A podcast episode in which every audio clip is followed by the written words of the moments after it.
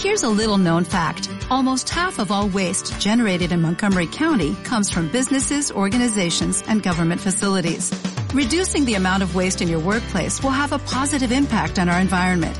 It can also save you money on your disposal costs. Reducing waste and recycling at your business is easy to do and is the law in Montgomery County. Make it your business to recycle right. Learn more at montgomerycountymd.gov slash recycle right or call 311.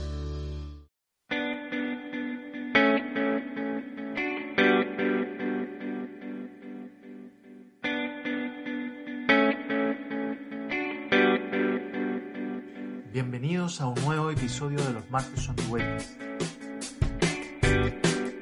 Un podcast de ida.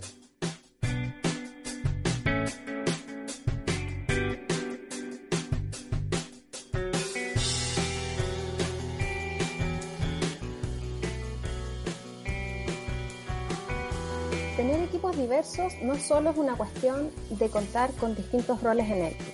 Hoy, tener equipos inclusivos significa también un atributo que enriquece a los grupos de trabajo.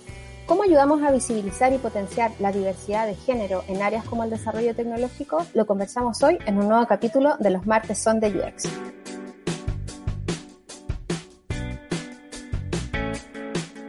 Hola a todos, sean muy bienvenidos a este capítulo de nuestro ciclo internacional de los martes son de UX. En esta ocasión nos acompaña nuestro querido Lalo González desde el Perú. ¿Cómo estás, Lalo? Bienvenido. Hola, gracias, gracias. ¿Todo bien? Espero que ustedes también. Muchas gracias Lalo por acompañarnos hoy y contarles eh, a quienes también nos están viendo que Lalo es director de UX Design en Laboratoria desde hace casi cuatro años y en la última parte de tu carrera ha estado principalmente enfocada en liderar eh, este, este rol de laboratoria o esta responsabilidad de laboratoria que tiene que ver con formar a mujeres para que puedan integrarse en la industria digital latinoamericana. Ustedes hoy día están en Lima, en Bogotá, en Ciudad de México, en Guadalajara, en Santiago, en Sao Paulo, están repartidos por Latinoamérica, potenciando, digamos, la formación de, principal, de mujeres en, tecnología. Y hoy día eh, vamos a hablar de esto y nos gustaría partir preguntándote cómo llegaste al laboratorio y cómo se gestó tu camino hacia el, el puesto que tienes hoy día en esa organización. Súper. A ver, voy a hacerles un paralelo primero hablándoles de laboratoria y luego cómo yo me fui involucrando. O sea, laboratoria nace en el 2014 como una agencia de desarrollo web, una agencia que daba servicios a empresas y en el camino por hacer, por tener más gente en el equipo, por hacer crecer el equipo, buscando profesionales, este, los fundadores se dieron cuenta de que el mercado no era diverso, ¿no? Los CVs que llegaban eran todos de hombres, iban a, a las a los meetups y eran todos hombres y este, dijeron, bueno, hay que hacer algo para, para, para que esta industria sea más inclusiva, ¿no? Y de ahí nació un piloto que fue el bootcamp de, de laboratorio, el bootcamp de desarrollo web. Por un tiempo estuvieron estas dos iniciativas en paralelo, ¿no? La agencia de, de desarrollo web y el bootcamp. Y en algún momento se decidió mantener solo iniciativas educativas, ¿no? Porque ya en ese momento había había más que el bootcamp, también había este entrenamiento corporativo y se decidió sacar el, la parte de, de, la agencia, ¿no? Entonces, el paralelo es que yo cuando el laboratorio estaba iniciando, los conocí en un coworking cuando estaban en, en, la agencia de desarrollo web y luego yo me fui a estudiar a, a un bootcamp de desarrollo web justo a, a, Estados Unidos. Y mientras estaba allá, como habíamos estado en el mismo coworking, el mismo grupo de Facebook, etcétera, eh, vi que estaban buscando computador, estaba aprendiendo lo mismo, lejos y viendo cómo iniciaban esto de una forma social y para la inclusión de mujeres en Perú. Así que ofrecí mi ayuda al inicio desde allá, ¿no? Como miren, esto es lo que estoy haciendo, este, chequenlo, esto es lo que vemos en, en, en, la, en el bootcamp que estoy llevando, etc. Y al volver a Perú, eh, vi que había una posición para ser coach, apliqué y al llegar luego me dijeron, mira, ahora nos ayudarías más si eras como product manager, en lugar de unirte al bootcamp, te unes al a la agencia, ¿no? Y a la agencia fui product manager, ahí hice un montón de UX, hacía de todo. Project manager, a veces escribía código. Y al cerrar el, el, la agencia, yo quedé afuera unos meses y luego me llamaron de vuelta para eh, iniciar con, con, unos cursos pequeños de UX para egresadas. Uh -huh. Y luego eso ya creció, ¿no? Hicimos cursos de UX para egresadas, algunos para empresas. iniciamos un piloto de un bootcamp eh, de UX en Lima, pequeño, y luego ya lo, lo, crecimos y bueno, yo fui creciendo, fue creciendo el laboratorio, fue creciendo el perfil, así que desde ahí vino todo, ¿no? Excelente. Y en ese sentido, Lalo, ¿cómo has visto tú en, en, este, ver cómo ha crecido el laboratorio en una parte, pero también ver cómo crece el interés de los estudiantes que quieren formarse en UX, capacitarse, adquirir nuevos conocimientos. ¿Cómo crees tú en ese sentido, y preguntándolo por laboratoria también, cómo ha evolucionado el perfil de postulantes de laboratoria? O sea, de hecho ha evolucionado y, y, el perfil también. Si te das cuenta y retrocedemos a cuando inició el laboratorio de 2014, 2015, la información era poca, ¿no? O sea, no había mucha muchos lugares donde estudiar, muchos lugares donde trabajar en esto. Eh, las empresas tampoco estaban buscándolo. En estos años hemos visto toda esta evolución, todas estas empresas entrando a la transformación digital, la transformación cultural, un montón de, de, de, cursos abiertos más allá de las universidades, iniciativas como las nuestras. Entonces, eso ha hecho que, que el, o sea, el mercado ha evolucionado y las personas también hemos tenido más información sobre esto y como eso te despierta la curiosidad, ¿no? Entonces obvio nos pasaba que al inicio venían mujeres que lo que querían era cambiar su vida y ya ser un medio a través de la tecnología, ahora llegan mucho más informadas y ya o yo quiero ser desarrolladora o yo quiero ser diseñadora. Entonces, se ha visto eso, ¿no?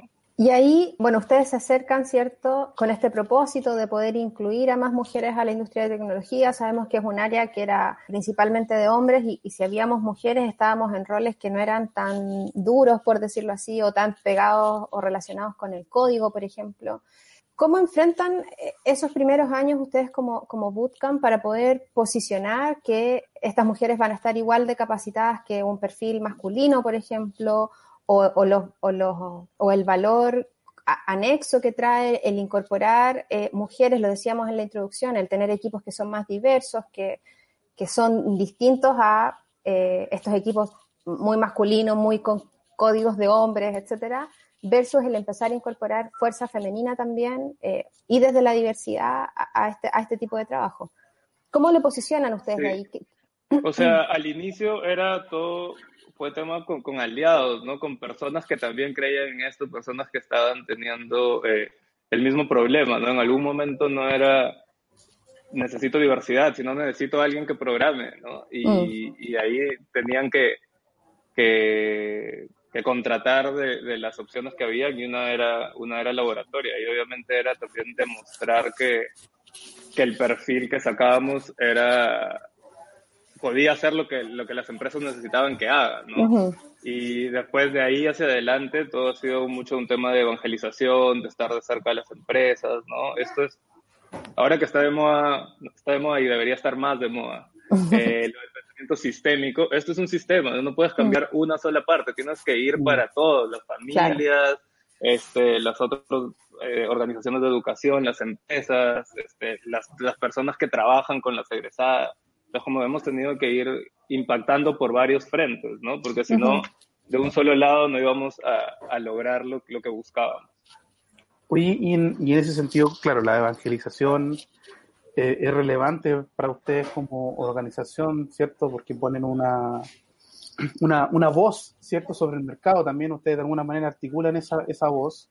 En muchas industrias se, se, estereotipa, se estereotipa, ¿cierto?, la participación de las mujeres y a veces, y creo que la mayoría de las veces, son minorías en equipos de trabajo, sobre todo relacionados a tecnología. Yo creo que costaba hasta hace dos años visibilizar mujeres en desarrollo duro, por ejemplo.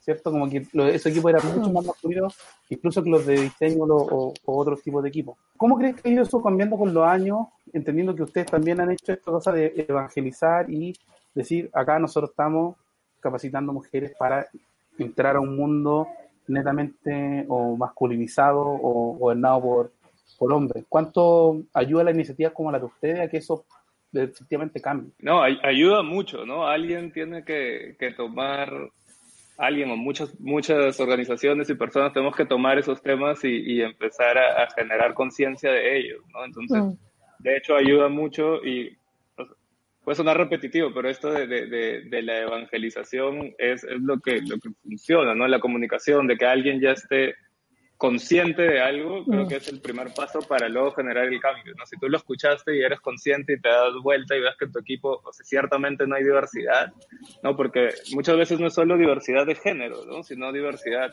Volteas y somos todas las mismas personas de las mismas universidades, de los mismos barrios, ¿no? De los mismos colegios. Entonces, esa falta de diversidad también trae problemas. Entonces, en algunos momentos, o sea, y nosotros empujamos la diversidad, lo vemos desde el lado de género, pero también empujamos todo tipo de diversidad. Entonces, que ya alguien sea consciente de eso es el primer paso para generar el cambio. ¿no?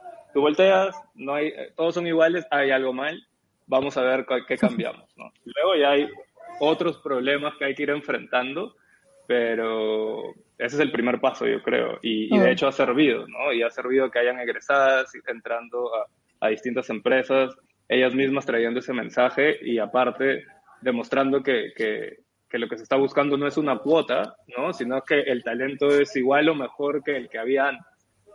Entonces, es, un mensaje más potente, yo creo. Y ahí usted hace seguimiento, por ejemplo, con las empresas a las cuales se vinculan o tratan de evangelizar, de cómo están cambiando las cosas. ¿Cómo es ese proceso posterior de que ya usted formaron un grupo de personas y uno, uno cree que, que en el, en el, formato, en el formato tradicional es como yo te educo, pasas por acá por esta capacitación y tú ves por el mundo. Claro, éxito. Como la universidad, como te eduqué, éxito, tú ahora eres... ¿Cómo lo hacen en el sentido de ese acompañamiento? Sí, de hecho tenemos un equipo y equipo en, en, cada una de las sedes dedicados a eso, ¿no? A las relaciones con las empresas y a las relaciones con las egresadas, ¿no? Porque, eh, o sea, nosotros buscamos tener un contacto cercano siempre con las egresadas y buscamos que sigan creciendo, le buscamos mm. oportunidades más allá de, de, su primer trabajo en tecnología. Y obviamente el, nos ayuda y nos ha ayudado siempre un montón estar de cerca de las empresas para ver qué es lo que necesitan ¿no? Y, este, y, y obviamente súper abiertos al feedback, en eso de mm. qué es lo que necesitan. Oigan, eh, ahora en mi empresa estamos necesitando esto y durante el bootcamp no lo vieron, ¿qué tal si agregan algo? Entonces eso, eso nos ha ayudado a ir evolucionando, ¿no? Poniendo, eh, tenemos un montón de usuarios, para al usuario empresa también poniéndolos al centro, ¿no? Y, ver qué, qué es lo que necesitan y cómo podemos ayudarlos también. En su momento, bueno, el, el Mid Technology Review los reconoció como uno de los proyectos más innovadores impulsados por personas menores de, de 35 años y el Google eh, Award también lo recibieron por el trabajo inclusivo que ustedes lograron en el sector de la, de la tecnología. ¿Qué significa para una organización como la de ustedes recibir este tipo de, de reconocimientos, de que tengan una visibilidad que es mundial y que les reconoce eh, la contribución hacia esta idea de empresas más inclusivas, eh, trabajos más inclusivos, áreas más inclusivas. ¿Cómo, cómo cambia la mirada eh, o cómo cambia la, lo cotidiano, digamos, después de recibir este tipo de reconocimiento? Bueno, eso es mucha motivación, digamos. Todo eso pasó, esos, esos reconocimientos iniciales pasaron casi todos eh, seguidos. En ese mismo año también invitaron a, Mariana, nuestra CEO, a, un evento en, en, en Stanford con, en el que estaba Obama y estaba Mark Zuckerberg también y, y eso hubo como, hizo una explosión comunicacional inicialmente, ¿no? eh, pero antes de eso, como equipo, mucha motivación, ¿no? Eso te motiva a, a seguir, ¿no? A ver que el impacto de, de, tu trabajo el día a día está este, llegando lejos. eh, y por otro lado, eso es una validación de lo que estás haciendo también, ¿no? Y esa validación, eh, como les decía, juntado con la parte comunicacional, ayuda, ¿no? Si es que eres una mujer que está indecisa si aplicar o no a laboratoria y ves eso, obviamente dices, ah, algo hay. si eres una empresa que estaba a punto de contratar y está dudando y ves eso, algo hay, ¿no? Y más bien, quizás hay algunas que quieran decir, ah, yo, yo, fui la primera en contratar de este lugar. yo los tengo desde antes. claro. claro. Ajá, yo fui como early adopter este, e innovador también, entonces esa validación ayuda, ¿no? Ajá. Este, creo que eso, eso, como, como validación a lo que hacemos y como motivación como equipo también. y, en ese sentido, claro, esa, esa validación de esta, estos reconocimientos, ¿cierto?, de, del ámbito tecnológico de grandes referentes de la tecnología, también lo ha llevado a usted a vincularse con grandes empresas y, trabajar con ellos de, de, alguna manera, ¿cierto? Han trabajado con Google, IBM, eh, Microsoft, entre otras. ¿Qué aprendizaje le ha dejado a ustedes la colaboración con gigantes como estos? O sea, son los, los al menos tres de los cinco grandes, trabajar con ellos, me imagino que algún aprendizaje te deja positivo y negativo. ¿O fueron solo a enseñarle a ustedes? no, es de todo. O sea, de hecho, las, sobre todo con, con, Google y con IBM, porque son donantes de laboratorio. ¿No? este, bueno, USAID también, USAID nos, nos trajo de alguna manera al, al MIT. Eh, Microsoft fue donante en su momento, pero luego la iniciativa que, que trabajamos con ellos fue cuando ya no eran donantes. Pero una de las enseñanzas o los aprendizajes que nos trae es que hay personas en todo el mundo interesadas en la diversidad, ¿no? Y que hay, somos un grupo más grande luchando por eso. Esto es como lo primero. Eh, y luego trabajar con ellos en distintas iniciativas. Eh, por ejemplo, lo de Google. Eh, Google abrió un tema de voluntarios y hubo como 10 voluntarios y voluntarias que, vinieron a Lima hace unos años a trabajar con nosotros por dos semanas fue súper bueno también porque, otra vez, más diversidad, gente de todos lados, gente de Google, de distintas oficinas de Google también que recién se conocían al llegar a Lima a trabajar con nosotros por unas semanas, eh, de distintos perfiles, todos interesados por lo mismo. Eh, otro, un aprendizaje es también que, que el talento latinoamericano es igual de bueno que, que el de allá, ¿no? O sea, podríamos trabajar de igual a igual con ellos, hablábamos fuera del tema del idioma tipo el inglés, hablábamos el mismo idioma en términos de trabajo, Claro. Eh, que podíamos trabajar en eso. Y luego también otro aprendizaje que, más del lado de ellos, que cuando se iban, es que ya al llegar a, cuando se iban y luego cuando hemos hecho los temas eh, online también, eh, al llegar a un tamaño de empresa, la forma de trabajo cambia, ¿no? Y, y, más bien ellos se iban como refrescados de venir a trabajar con nosotros de una, con una forma más de startup, de más de todos, poniendo las manos y haciendo algo que salga rápido que a algunas personas eh, eh, en sus puestos ya no lo lograban y en, el tamaño de organización en la que están, ¿no? Entonces eso, eso ha estado súper bueno y la visión también, obviamente en mercados un poco más evolucionados han vivido cosas que luego vienen a mercados que estamos en evolución y, y esos aprendizajes de lo que ya pasó nos servían un montón también. ¿no? Y ahora viendo a, las, mujeres a las que ustedes están tratando de, captar hoy día, de cautivar hoy día, ¿cuáles son las principales eh, diferencias que, puedes ver estando en distintos países de Latinoamérica? Lo hablábamos un poco eh, en backstage, está, a pesar de que estamos lejos, digamos, estamos viviendo como momentos sociopolíticos parecidos. Eh, ¿Son muy distintas las chiquillas que llegan entre un país y otro o hay dolores comunes entre ellas? ¿Son algunas, no sé, algunas tienen más años de educación formal o de especialización, por ejemplo, versus otras? ¿Cuáles son las diferencias que ustedes ven ahí? ¿Cuáles son los dolores que emergen, digamos, eh, en común eh, en estas chiquillas que están repartidas por todo el continente? Hay de todo. De hecho, eh, el, dolor común es, la falta de oportunidades debido a la desigualdad. ¿No? Eh, creemos que en, nuestros países la desigualdad se nota y, y, eso trae distintas faltas de oportunidades. Y si además eres mujer, es aún peor. ¿no? Entonces, eso es, eso es lo, lo común. ¿ya? Luego, de hecho, cada mercado tiene sus particularidades. ¿no? En, en Brasil hay un tema racial propio mm. de Brasil. En, en Chile tenemos estas este grupo de mujeres que ustedes lo deben conocer bien, que, que, que están como, no sé si ahogadas en un crédito educativo este, mm. y, e hipotecadas por, no sé, 20 años, entonces como tienen esa carga mm. emocional y financiera mm. de tener un crédito educativo de algo que al final no les dio lo que buscaban, ¿no? Que era un trabajo, una nueva oportunidad. Y luego, bueno, lo que les decía, la desigualdad está en todos y en Chile hubo mucho, eh, hay mucho el tema de la inmigración también, y eso también ahora se está viendo en Perú y en Colombia, ¿no? Este, eh, y eso, bueno, a mí me encanta porque es darle una oportunidad a alguien que viene de afuera, que también buscando oportunidades, y, y, y también porque le suma diversidad, ¿no? A un, a un grupo de mujeres de un solo lugar, que igual nunca son de un solo lugar, eh, traer a alguien de otro país este, le suma un montón, ¿no? Entonces, eso es más o menos lo, lo, que vemos. Y luego sobre si vienen más o menos como capacitadas formalmente, es, es diverso, y, que a la vez hace que todo sea igual, ¿no? En Santiago, como decía, viene o en Chile vienen con habiendo estudiado una carrera que no les dio oportunidades, eh, en Perú y en México también, eh, o carreras truncas, ¿no? Que empezaron una carrera y luego por temas económicos, otra vez por la falta de, oportunidades, tuvieron que dejarlo. Entonces eso más o menos así. Y, y, en ese sentido, bueno, tú lo mencionas, hay gente que quizás carreras que le quedaron, como tú lo mencionas, truncas, eh, gente que quizás no estudió algo que no le, no, no, en el cual, ámbito en el cual no supo desarrollarse.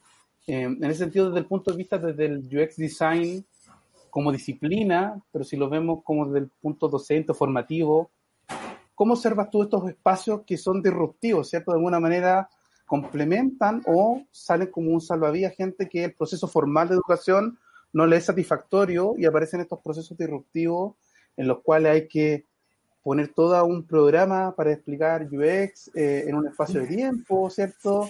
Eh, ¿Cómo ves tú ese, desafío formativo que yo creo que es súper grande eh, en programas como el de ustedes? Sí, o sea, creo que acá hay muchos, muchos puntos, ¿no? De hecho, primero hablabas un poco de, de la educación más formal Sí, o sea, yo creo que, que, la educación, y bueno, felizmente está pasando de alguna manera ahora mm. durante la pandemia, le faltaba ese como ese sacudón de, oye, deja de estar en el 1800, ya estamos en, el 2020 y cambia, ¿no? Porque muchos siempre se, se, se, imaginan, hay una imagen que nosotros mostramos en la laboratorio de como de los 800, ¿no? Así como la educación es alguien enfrente que sabe todo y 40 personas escuchando y como grabando un cassette y yéndose luego. Eh, y, que, y eso ha necesitado una disrupción, ¿no? Un movimiento, esa transformación cultural, digital que está pasando en la banca, en los seguros, en, en, los viajes, también le falta la educación un poco más. Eh, pero otra vez, como les decía hace un rato, es un tema sistémico, no es solo la educación, viene de las empresas que contratan, de las familias, etc. Eh, entonces está bueno que haya eso, pero también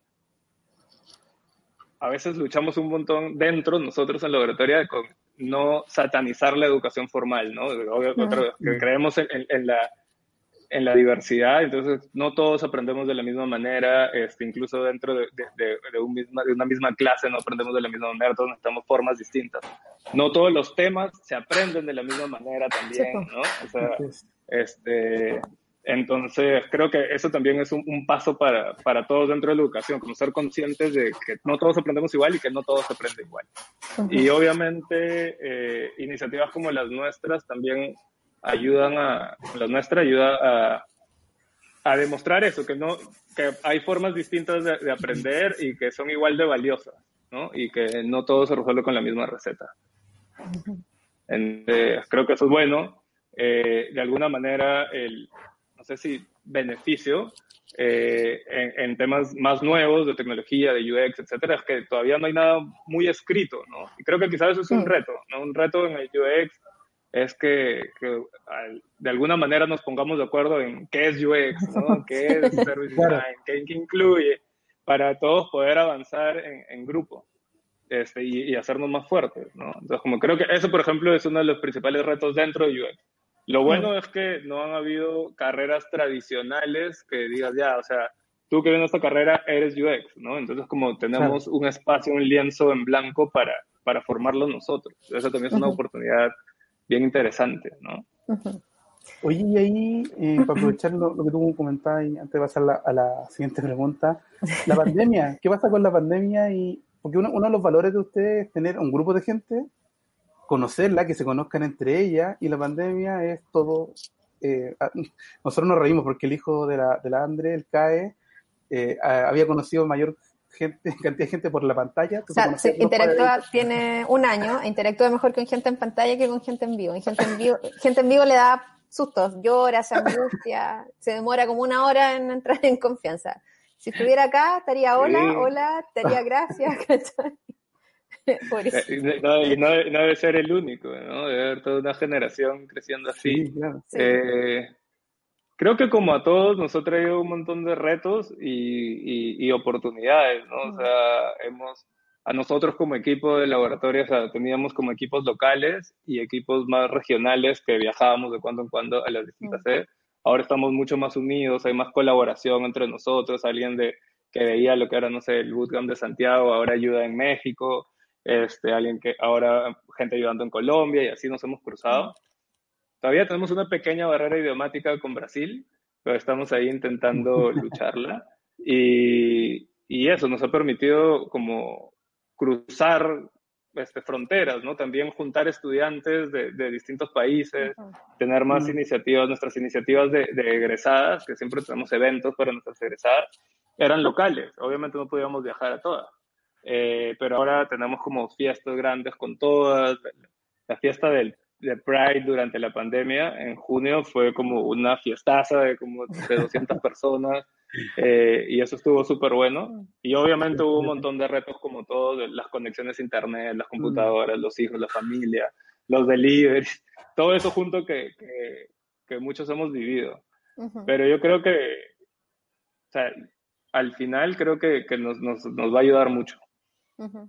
Y, y, en ese contexto, y pensándolo desde, desde, nuestra disciplina, esta disciplina que uno no estudia formalmente, no sé, en mi caso yo soy periodista y no tuve ningún ramo que se me acercara siquiera a diseño de experiencia de usuario, más allá de haber tenido metodología de la investigación y otros ramos más, eh, como de ese estilo.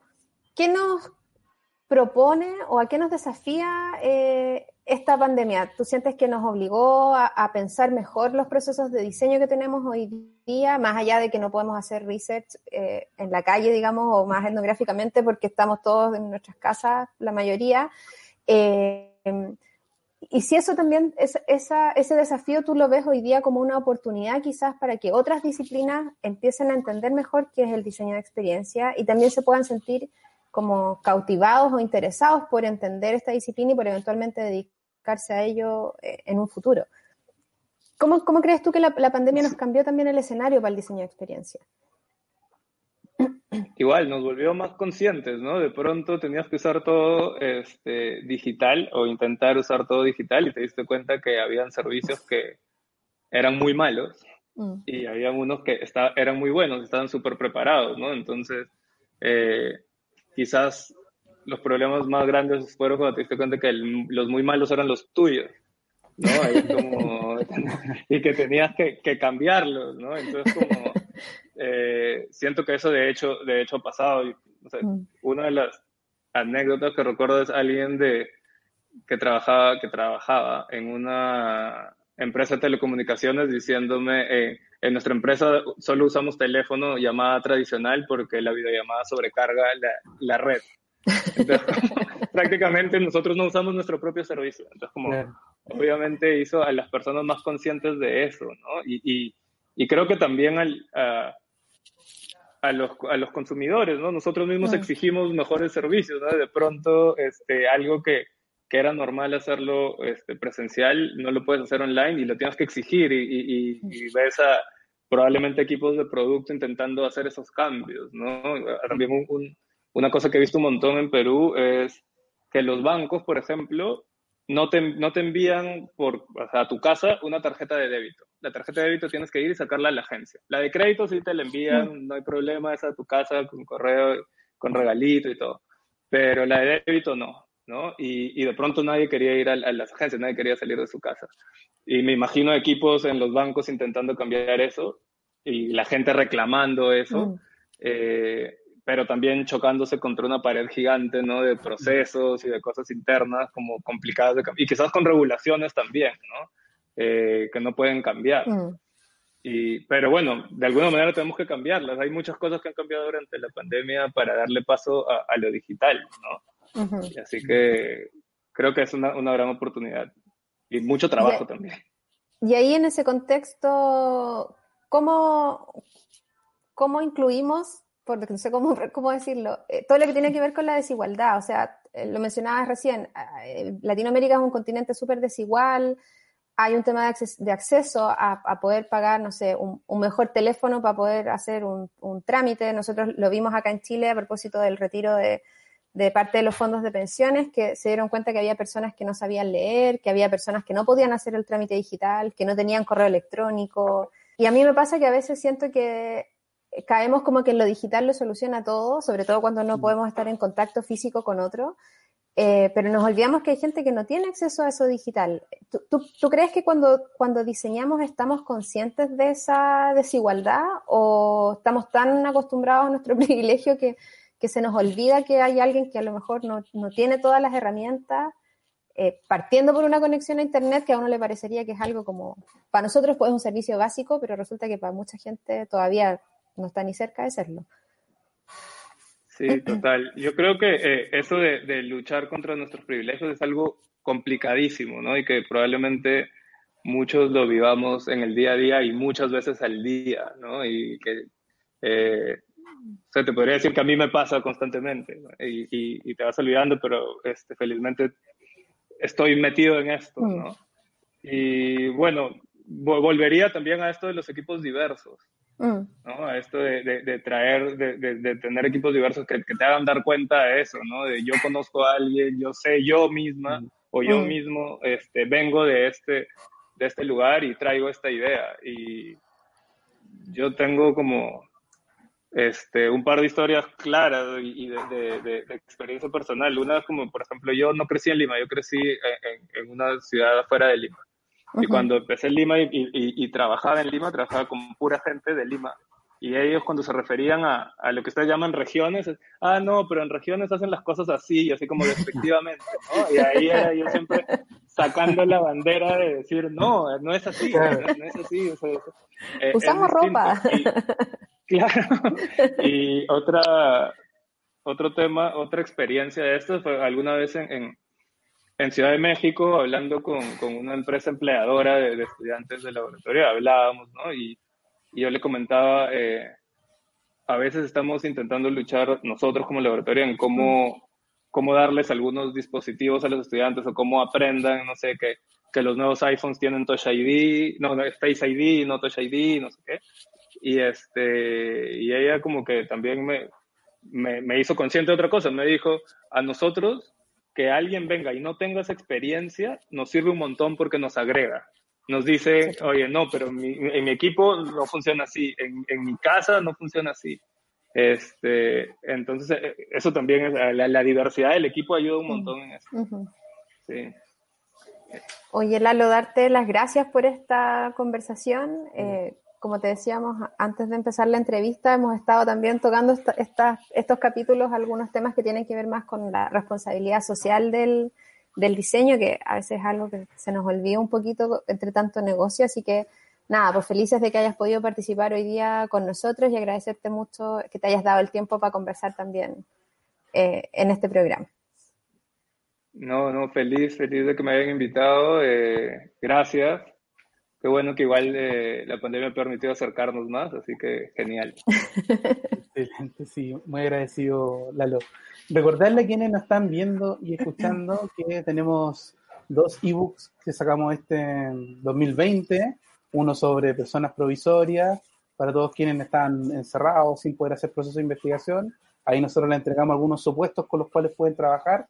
Eh, y el segundo semestre sacamos la guía del UX Content, del cual estamos muy contento, feliz y orgulloso, porque fue un tremendo esfuerzo del equipo de contenido que está detrás de esta, de esta, de grabación. el corazoncito del, Lalo. Em, eso.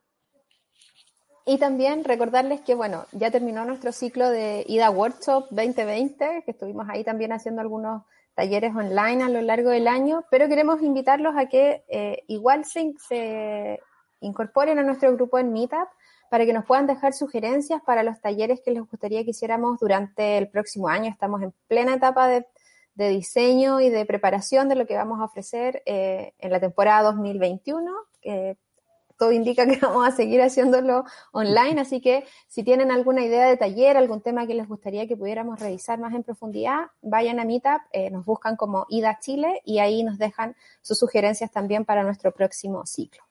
Recordarles a todos que estamos en Instagram, Twitter, Facebook, LinkedIn, Spotify.